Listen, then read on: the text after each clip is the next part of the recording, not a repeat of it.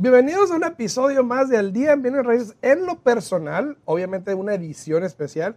Y el día de hoy me tocó invitar a alguien que, han estado, que ha estado más de 23, 25 años en la comunidad hispana, lo han escuchado, probablemente ahorita que hablan a decir, yo lo conozco. Bueno, pues hoy tenemos aquí de invitado a Henry Siciliano. Así es. ¿Cómo estás? Se escucha el bien, lobo, el bien lobo, raro, que bien no raro. conocen? Al lobo siciliano aquí está Sí. con nosotros. Eh, bien, gracias por venir. ¿eh? No, gracias. ya la teníamos invitación. semanas. Planificándolo, pero siempre sale algo más con el nuevo proyecto. Siempre estamos ocupados. A los que no cono- a los que no lo conocen en persona, obviamente me imagino que en algún momento de sus vidas tuvieron que haber escuchado Sí, tu voz. que- espero, espero yo que sí. Espero, sí, esperamos Sí. que sí, porque ya 25, 23. 25 años. Por, si tomo en 25 cuenta unos años de práctica, porque primero, you know, en nuestros países, primero tienes que ganarte el derecho para hablar al micrófono. Pero yo lo cuento desde el, el día que yo salí ya con un turno titular y que me dijeron, este es tu turno, son como 23 años. Contamos los otros dos, ya son 20. Y los que están viendo, no, no, no es luchador, no vende casas, no. Él es locutor de Sí. radio. Por si no lo escucharon, Exacto. obviamente, ya mucha experiencia, obviamente. Has estado en, en radiodifusoras grandes. Sí, sí, he tenido, he tenido la bendición de, de que me han dado la oportunidad.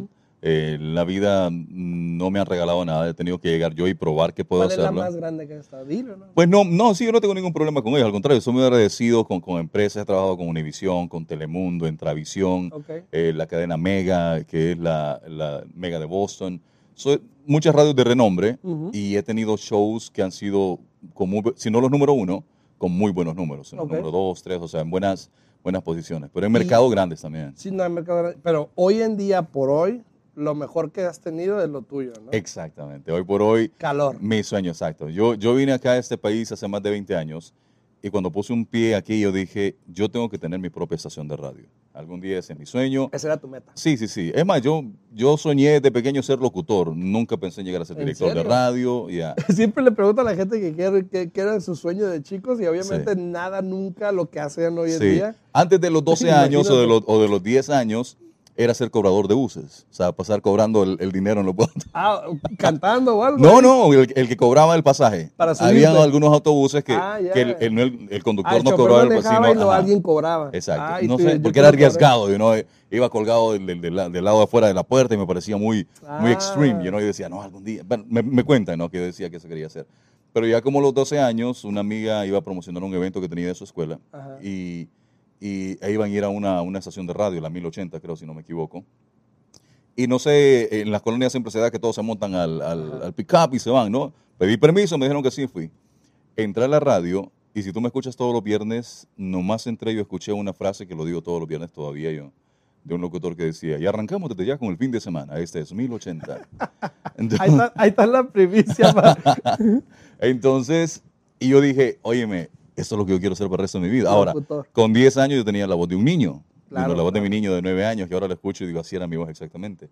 ¿Tiene Pero- tu misma voz fuerte? No, de, de niño, ahorita de niño. Ah, yo claro. espero. Pero él tiene una voz fuerte. Mm, Sí, cuando lo escuchas, sí. ¿No Él- tiene una voz de niño? Sí, no, de niño, pero sí tiene voz fuerte, los, Ah, los mira. dos. El pequeñito, como tiene, tengo dos niños, que yo sepa. Charles Support nunca llamó. Que yo sepa. Charles Support no ha llamado todavía, so we good. Entonces, el pequeñito la tiene como un poquito más ronca la, Mm. la voz, pero están pequeñitos todavía. Es más, cuando yo llegué a la casa y le dije, papá, yo quiero ser locutor. Y me dijo, y tú escuchas, mi papá tiene mi misma voz, mi hermano tiene mi ¿En misma voz también. No educada para la radio, pero sí. Entonces, si me dice, eh, se me quedó viendo porque dijo, la voz que tiene, pues no, no. y me dijo, vamos a ver cuando te cambie la voz. Ajá. Y si te cambia, pues vemos. A los 12, 13 años me cambió la voz. Y la pregunta entonces es, para ser locutor, ¿realmente ese es un factor, la voz? Antes, antes, Sí, porque ahorita- lastimosamente hoy en día cualquiera ponen en la radio Sí, y se hace famoso. Saludos. Ah, No, no voy Ah, a mencionar, esa- no voy a tu- mencionar tu, voz, nombres. tu voz es inconfundible, obvio. Tu voz es Gracias, inconfundible. Me imagino que vas al mercado. Digo, si vas al mercado, no sé Sí. si sales a- a- a- Fíjate que a- al aire libre. con lo de la máscara me ayudó mucho. Y no porque, ah, me crea que hoy soy muy famoso, no. Sino que sí, a veces uno quiere como que hacer las cosas normales. Ajá. Entonces, y, pero sí hubo personas que aún con la máscara y yo, eh, falta leche en la casa. Y me dice, oye, ¿sos loco? No, Te conozco, mencionando la leche, te ¿no? Que, bueno, tres cartones de huevos y algo, o sea. Y te piden autógrafo. Fíjate que sí. ¿Sí? Sí, ya no tanto, ahora es más todo la fotografía. Ah, claro. Te estoy hablando de hace unos 10, 15 años atrás, sí, el autógrafo todavía lo pedían, en una camisa, un papelito, lo que fuese, eh, o un póster de, de algún evento que había. Ya es que tu firma vale. Ojalá que sí, pero ahora no, te digo, ahora, ahora lo que es es la foto, eso sí, porque es más instantáneo, ¿no? Te Claro. ven y te dicen, hay una foto con, eh, contigo, pero ya el autógrafo sí, ya tengo rato, años, diría yo. es que antes no había las cámaras en los Sí, teléfonos, entonces obviamente el autógrafo. Eh, te estaba comentando que leí una entrevista tuya de hace un año cuando lanzaste tu, Cuando tu estación, Calor, ajá. tu estación de radio, que la pueden bajar en una app, ¿no? Está en Sí, que es una aplicación. Es más, la radio comenzó como aplicación. Ok. Porque si algo me dejó a mí, me enseñó a mí el- el- la pandemia, fue que nos unió más a la tecnología, nos unió más a estar cerca Claro. del teléfono, no teníamos mucho que hacer, la gente que nos quedamos en la casa, entonces era ver las aplicaciones que había en la radio. Dije, mira, la radio ha sido un, un medio de comunicación que ha estado presente por desde que yo me acuerdo y la historia Sí, lo menciona, ¿no? sí. No sé qué tanto va a durar, yo creo que sí va a durar toda la vida, va a cambiar. La radio tiene que, que transformarse y unirse a la tecnología Claro. y lo, han hecho, ¿no?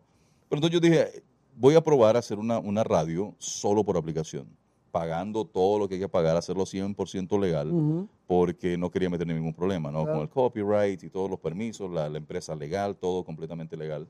Y la lancé. La radio funcionó, la gente la escuchaba, eh, tuve eh, gente que se anunció conmigo, pero los peces gordos, algunos todavía no creen mucho en eso, porque la verdad que una radio por internet cualquiera la puede poner. Claro. Si Sí, no sí, tienes sí. la- el, poquito de conocimiento, el, el- el dinero para Sin hacerlo, porque una de inversión, pagar, ya, no sí. es la gran cosa. Ahora, ya poner una, una FM, un- aún una AM, estás hablando de costos Sí. de, de varios miles. Y tienes ya con calor, ¿tienes cuánto ya ahorita? Como ya con la frecuencia, dos- ¿Un año y medio? ¿Año? no, diría menos del año. ¿Menos de año? La aplicación la, la abrí en agosto del año pasado. Ok. Ajá. Ya estaba sonando desde hace mucho tiempo, pero oficialmente de agosto del año pasado.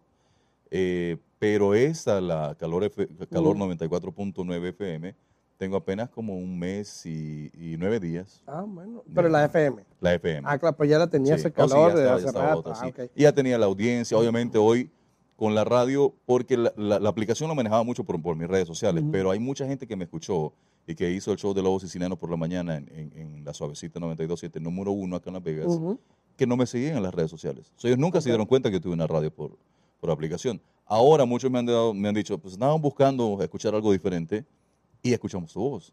Y me llaman y me dicen, hey, Lobo, ¿eres tú? O alguien que se parece a ti. Y le digo, no, yo soy. ya". Se parece la voz. No, no dudo que haya una voz igual. Hay, hay alguna gente que suena, Sí. suena, que tienen las pipes eh, parecidas. Sí, sí, sí. Y a veces he escuchado comerciales que digo, ¿seré yo?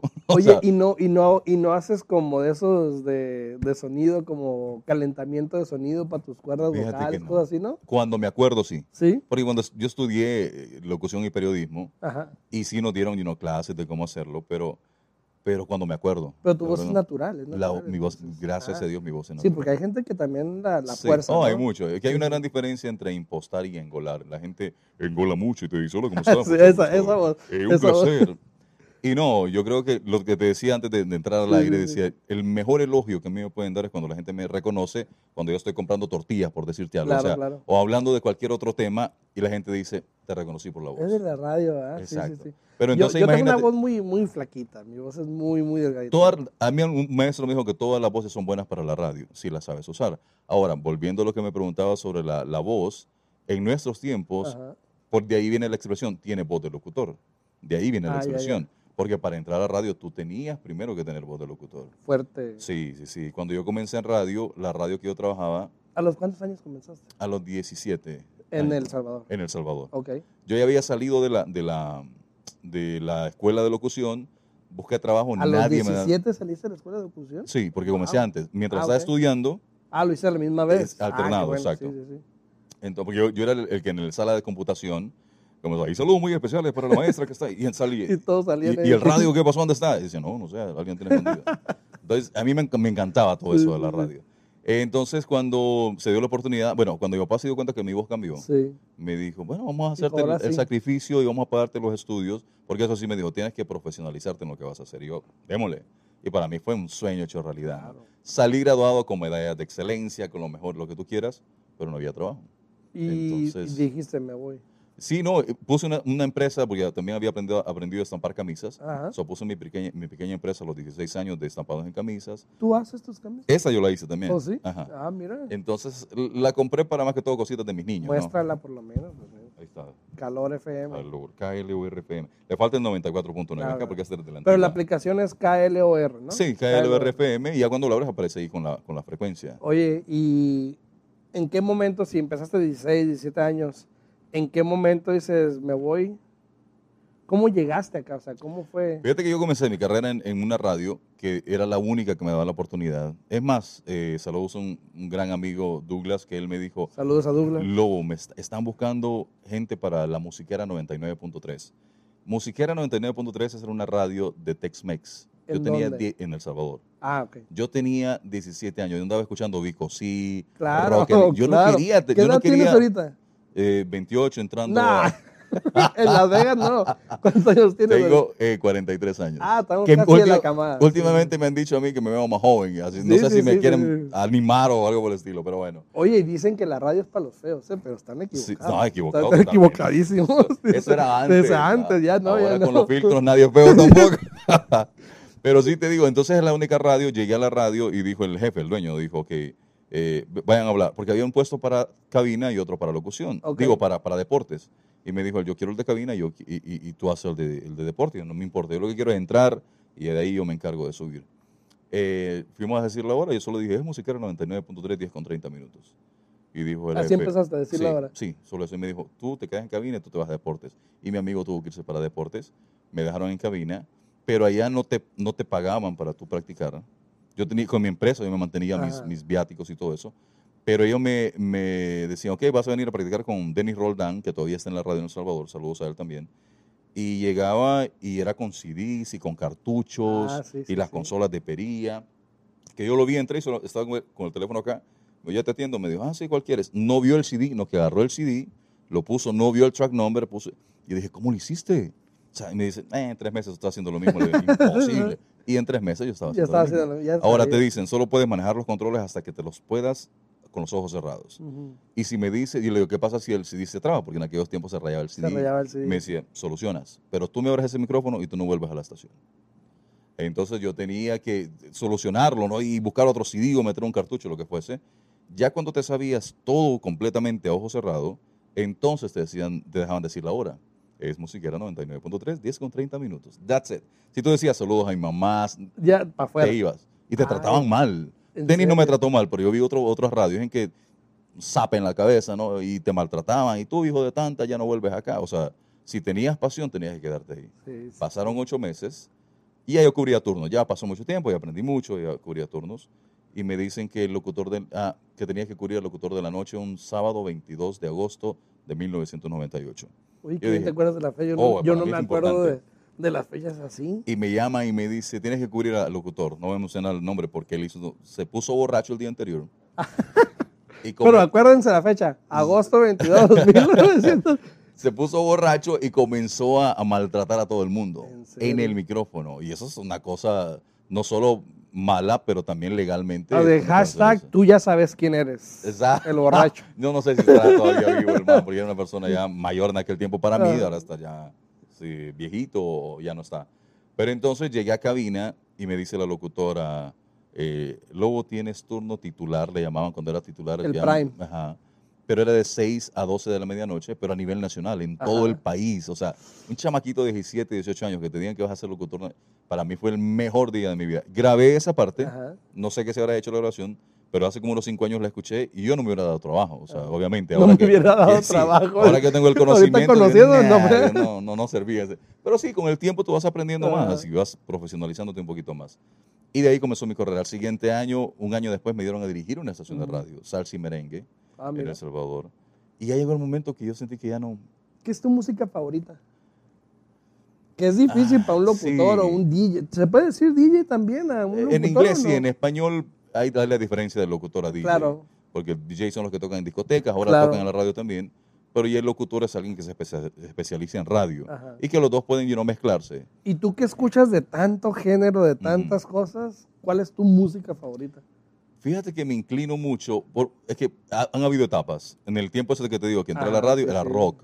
y un ¿Rock poquito en de español o rock de los en dos, americano? do- ajá. Eh, rock en español. En ese tiempo me enamoré de una chica que había venido a Estados Unidos, Ajá. entonces yo se vino y yo sufrí mucho. Entonces yo sentía que si yo lloraba con canciones en español no era lo mismo. Nada, Sí, ¿qué no. la sino que tenía que escuchar la, la música en inglés Para para, yo llorar bien. sentirla. Sí, es que si no, no sentía que las lágrimas salían Claro. con, el, con el sentimiento Sí, en sí, inglés. No, no la entendía nada, eso sí. Pues yo creo que hasta lloré con Hotel California, que ¿Qué no tiene nada que ¿Qué ver. No, este. Turn around, everybody. Ah, ¿cómo se llama ese? Este, Este. Ay. All by myself. Sí, la otra pero no me acuerdo cómo se llama la canción. Turn sí. around, yo creo que se llama. se Sí, llama. yo creo. Pero esas canciones, you know, clásicas de aquellos Sí, sí, tiempos. sí. Pero igual el rock me gustaba mucho. Eh, luego llego a, a- Trabajé en una radio de salsa y merengues, obviamente me gustó mucho lo tropical. Pero gran parte de mi vida aquí en Estados Unidos la viví en Boston, en Rhode Island, Ujú. que allá lo que manda es el caribeño, boricua, Claro. dominicano. Y las radios en las que trabajé fueron 100% tropical. Un pop, un banda no la escuchabas hasta que yo llegué. Porque por ser centroamericano, todo, allá todos, de, de- de México para arriba, todo el mundo es lo mismo para ellos. Claro. Entonces eh, me dijeron, hagamos un show que se llama Vivo la Raza. Y yo, ok. So, yo ponía música de banda, Pasito Durangués en ese tiempo. Pero estaba no la pegadísimo. conocías y cómo sabías qué poner. Fíjate que sí, porque a mí siempre me ha gustado la música en general. Ok. Y por eso el formato de Calor FM. Si tú escuchas el formato de Calor Sí, sí, FM, sí, escuchado. tiene pop, rock, cumbia, bachata, banda, de todo. A mí una vez me criticaron. Ajá. Íbamos, me acuerdo, iba a Ensenada en un carro con, con otras dos parejas, primos míos y sus parejas. Y yo traía mi, mi teléfono conectado al carro. Y yo traigo de todo. Entonces yo le puse shuffle. Ajá. Y se agarró, entonces entraba una banda y luego de Sí. repente un corrido, de repente uno en inglés, luego de repente Ricardo Arjona, luego de repente, y soiste el DJ versátil. Digo, pues es que es lo que escucho ahí, Sí, ¿no? es que así somos los latinos también, bro. Si tú vas a una reunión de amigos, me ha tocado con mis, mis primos y amigos, que comenzamos escuchando de repente una cumbia Ujú. salvadoreña, por decirte algo, y terminamos escuchando rock de los 80s y 90s. Y por ahí, por ese en este pre- preludio pasó Vicente Fernández, Juan Sí, Gabriel. claro. Entonces, Que no falta. exacto. Y antes la radio o la gente escuchaba la música que la radio ponía. Punto. Ahora no, ahora tú tienes una radio en tu- en tú tu- pones lo que tú o sea, tú, quieras. tú puedes hacer en YouTube, Spotify o cualquier otra, otra plataforma. Entonces ya no podemos decir, no, es que tú porque eres de esta nacionalidad, solo esa música tienes que escuchar. Claro, no, no, No. no. El mismo que te, yo ponía el ejemplo de eso, ¿no? El mismo que te escucha, o la misma chica que te escucha una banda en la mañana, es la que está perreando en la discoteca el fin de semana. ¿Sí o no? Sí. Exacto, entonces Sí. ya Y no que va a puedes... misa, Sí, en la exacto. mañana. y ese es otro rollo también el siguiente día. Pero entonces no puedes encajonar por nacionalidades. Sí. Es verdad, hay personas que sí te van a decir, no, a mí solo ponme corridos. Y, Sí. y esa gente tiene su propio medio de comunicación. Mi radio, Calor FM, es para la gente que eso, que, que- que puede escuchar una bachata y no le ofende, tal vez es su música regional, pues dice, "Ah, está bonita la bachata. Claro. Oh, mira, viene mi manda, ok, esta es la mía. Y se queda tranquilo Pero ¿y cómo decides qué canción poner? O sea, porque de tantas canciones que hay, Me gustan más- los éxitos. pero más si eres una, una estación variada. Sí. O sea, vamos a decir, de tantas canciones de pop que hay, de tantas canciones de rock que hay. ¿cómo decides, hoy voy a poner esta? Pues primero te basas en, en éxitos, ¿no? Sí. Uno siempre quiere so- sonar éxitos, pero también yo escucho mucho a la gente. Mm, A mí me gusta, hasta hace poco comencé a salir mucho a la comunidad. Eh, anteriormente me dedicaba más que todo ir a hacer mi show, regresaba a mi casa, a mi familia y Sí, así sí, estuve. ¿no? Por mucho tiempo. Pero ya últimamente he comenzado a, a- Pero siempre escuchaba, la gente me llamaba y me decía, Lobo, mira, qué bueno sería... Porque aquí en, la- en Las Vegas estuve en dos radios. Una que fue Pop Romántica, que fue la Superestrella 927, y luego Suavecita, que la cambiaron a grupera, banda, Ujú. tenía un poquito Sí, de sí, todo. Entonces yo escuchaba a la gente y me decía, ah, no sería bueno que pusieras esta canción. O sería bueno, no tenía la posibilidad porque ya los formatos vienen. Y tú pones Ahorita igual la gente te manda un texto. Sí, por también. WhatsApp algo y te dice, Sí, y yo ¿no? tomo en cuenta, y si escucho que la canción de verdad es, you know, vale, Sí, sí, sí. escucharla, digo, mira, la voy a meter a la programación. Ahora tengo el control, ¿no? Y a veces, obviamente, trabajas con disqueras y todo eso, porque ahora, hoy en día hay, hay música buena, pero también hay muchísima música mala. Sí, ¿Y qué dice tu familia ahora? Porque imagínate, si tu papá, eh, no hablaste de tu mamá, no sé, tu mamá. Sí, sí, sí, sí, sí, sí, sí. Si tus papás de chiquito te veían que querías hacer esto y mírate ahora dónde estás. Sí. Fíjate Eh, que sí. Eh, bueno, pero antes de, desde que yo comencé y que me gustó la radio, pasó la etapa de la adolescencia que fui rebeldísimo a más Me no imagino. ¿eh? Me imagino. Papá. Me ima- Sí, a mí me te voy a decir, me imagino por tu arete. me imagino. me Y los dos. imagino. Sí, fíjate que sí. Yo, yo era de, de los... ha- Hacía dos cosas en la escuela y por las que me metía en problemas siempre, que mi mamá siempre se leía llorando cuando llegaba a recibir mi, mi- mi card de calificaciones, era, me gustaba pelear mucho. Me gustaba el deporte, eso sí. Yo tocaba la pelota, jugué básquetbol toda mi vida. Tocaba la pelota de básquetbol, no entraba más a clases. ¿En Por, me- por días, semanas no entraba. Entonces, esa era una, de- bueno, serían tres cosas. Esa, luego me peleaba mucho. Si alguien me miraba mal o me decía algo, yo le pegaba y después le preguntaba por qué me Eras viste?". fiera, se le llama. Oh, sí, sí, eras sí. fiera. Me gustaba pelear. Y muchas veces me dieron también, you know, no, no decir que no. No todas ganaban. Y las mujeres. Ah, ya. Sí, o sea, siempre me encontraban como con los laboratorios, con alguna... Y me metía en problemas por eso. Entonces, fui bien tremendo. Yo considero, yo solo- ellos nunca me han dicho que sí, pero yo les digo a ellos que yo pienso que ellos nunca creyeron que en algún momento podían depender de mí de alguna manera o recibir alguna ayuda de mí. Porque sí, andaba haciendo muchas cosas. ¿Todavía siguen en El Siguen en Salvador? El Salvador todavía. ¿Tienes hermanos? Tengo dos hermanos, bueno, tres hermanos. Más chicos. Yo soy el baby de la casa. Ah, tú eres el Yo soy el chiquito. baby Ah, mira. ¿Y ellos dónde están? ¿En El Salvador En también? El Salvador también. Ah. Mi hermana mayor es hija solo de mi papá. Luego mi papá se casó con mi mamá. Y ya tengo mi hermana Xiomara, luego mi hermano Samael y yo. Mi hermana Xiomara es ojos eh, verde, rubia, blanca. Xiomara con X, ¿no? Xiomara. Sí, Xiomara con X. Luego mi hermano es moreno y yo salí como que no sabían Ah, si- caray. Exacto. Entonces, Entre medio ahí. sí, sí, sí. Porque tengo una mezcla. La familia de mi mamá es ¿Y blanca. te viniste solo entonces? Sí, fíjate que sí. yo fui muy independiente. Mis hermanos todavía siguen cerca de donde está mi, Mm. la casa de, mi, de mis padres. Pero yo peque- a los 15 años yo le dije papá, yo ya no quiero estudiar, yo quiero trabajar. Y me dijo, no, no, no, no. Usted me estudia. ¿Qué es lo peor que te ha pasado? Uh, yo sea, considero. lo, lo peor que dices, me dolió.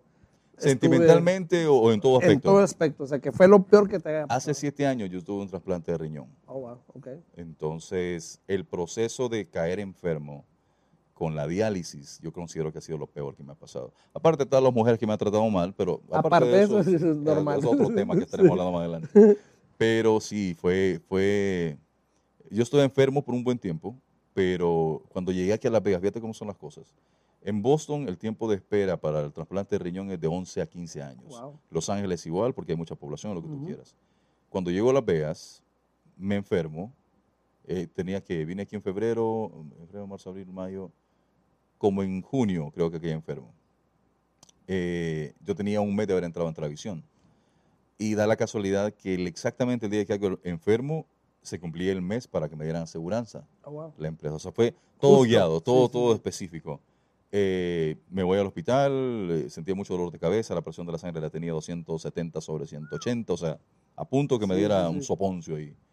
Eh, llego y me dice la doctora, tenemos malas noticias, sus riñones están trabajando al 5%. Necesitamos hacerle diálisis. Y yo no tenía información, la desinformación muchas veces es lo que mata a Claro, la gente, ¿no? sí, sí.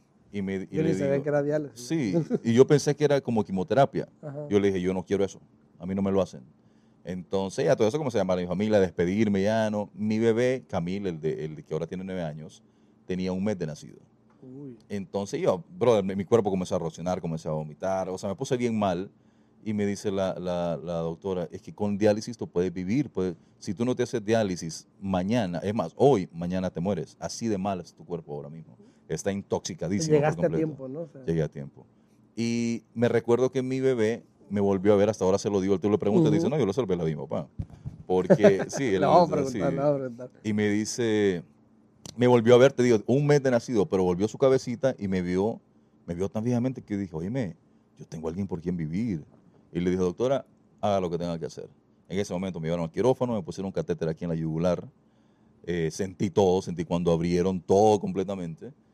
Y me dijeron, esto es como un jump start para tus riñones. Si tus riñones en dos días no funcionan, tenemos que ponerte un catéter a una pulgada del corazón para filtrar toda tu sangre, Ujú. no, todo eso.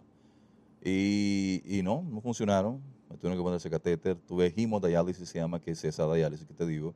Hay gente que se mete la- la- el, la- el cable por acá y aquí se lo hacen. Yo lo tenía aquí, o sea, fue bien, no podía comer muchas cosas. Eh, esa hemodiálisis me puso súper delgado, 99 kilos llegué a pesar. Yo no podía tomar agua en todo el día. Una botella era lo mucho que podía tomar en todo el día. So, ahora cuando yo veo el agua, yo tomo a todo lo que Sí, da, ¿no? sí. Esto, pero... Y soda también. ¿no? Y soda también. ¿Qué es esto soda? Eh, pero eh, después de eso yo le dije al doctor, ¿sabes qué? Esto me está matando, porque me puse demasiado delgado, muy débil.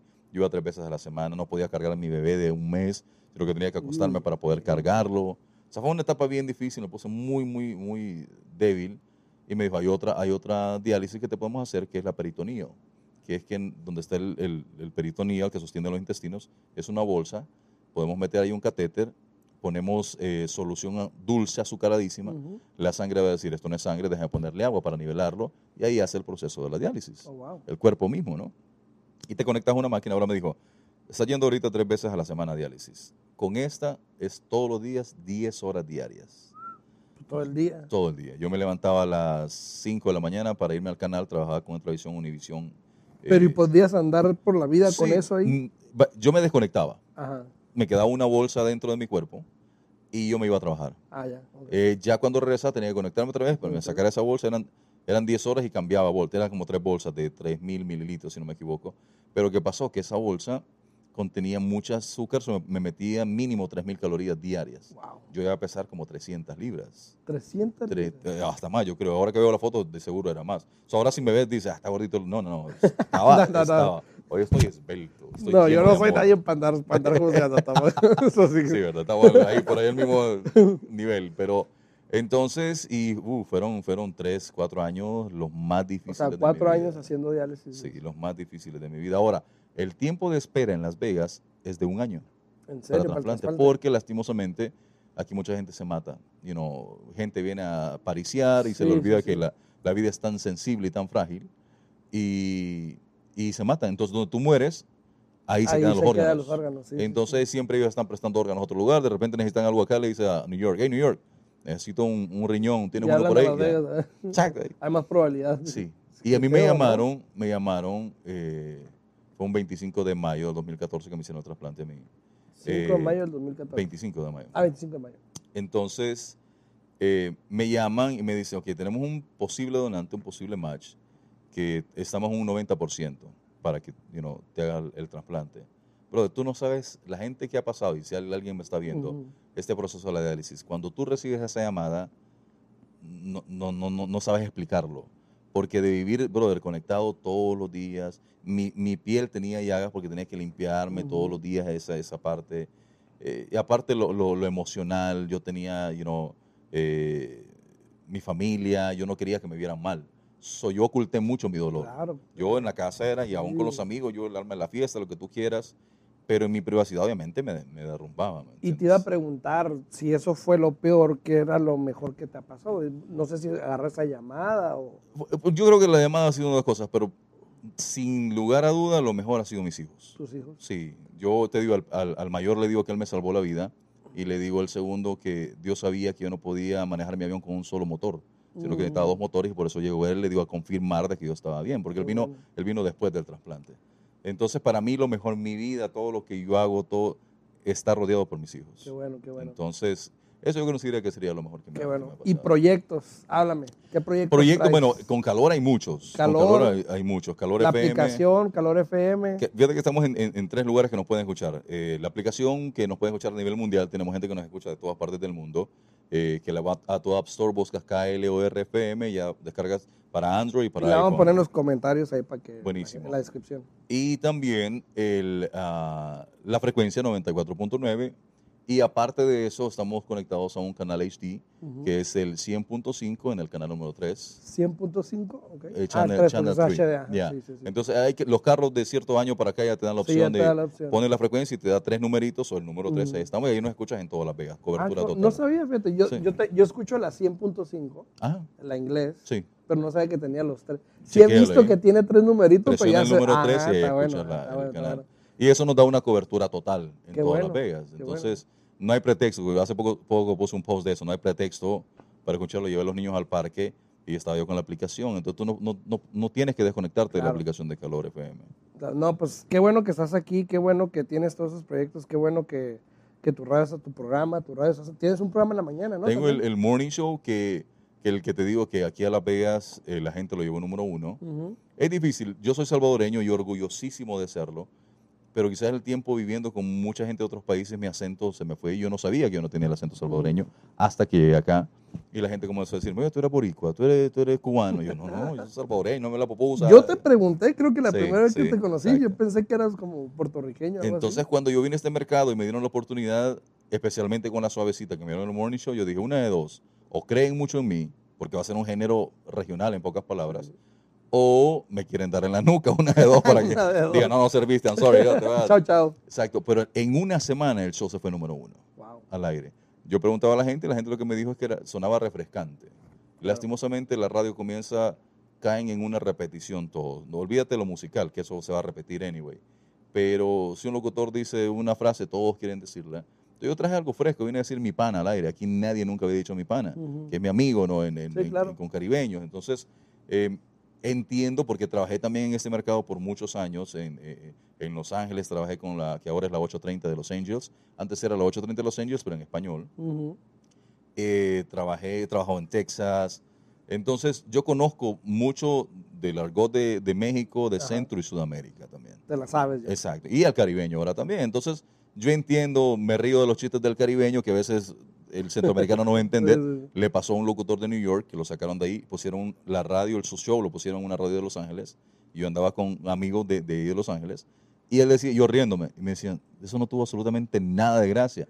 Eso se los traducía a que lo entendieran. Decía, oh, sí, está muy bueno. Entonces, yo he aprendido eso. you know, Claro. yo, yo puedo escuchar a un mexicano entender. Tienes que generalizar también más, Exacto, ¿no? Cuando exacto. hablas y eso. No, pues qué bueno. Ujú. Qué bueno que estuviste aquí. Gracias, gracias. Gracias, por No, venir. gracias Siempre un por gustazo verte, ya sabes. Gracias. Eh, a todas las personas que quieran ver el, el, el- Bueno, estás en vivo también a veces en Facebook. Sí, también, sí. Por. Se llama. Lobo siciliano. Lobo Siciliano en Facebook. A los que quieran también bajar la aplicación, vamos a dejarlo en los, en los comentarios, en la descripción, para que la puedan descargar. Lo pueden escuchar también en Las Vegas en Calor 94.9. 94.9. También vamos a dejar el link para que lo puedan escuchar. Y si tienen algún comentario, alguna duda, pregunta, pongan aquí en los comentarios y con mucho gusto yo o él también lo va a estar checando para que puedan contestar. Así que muchísimas gracias. Gracias por verlo. Como saludo- siempre. Saludos, saludos, saludos.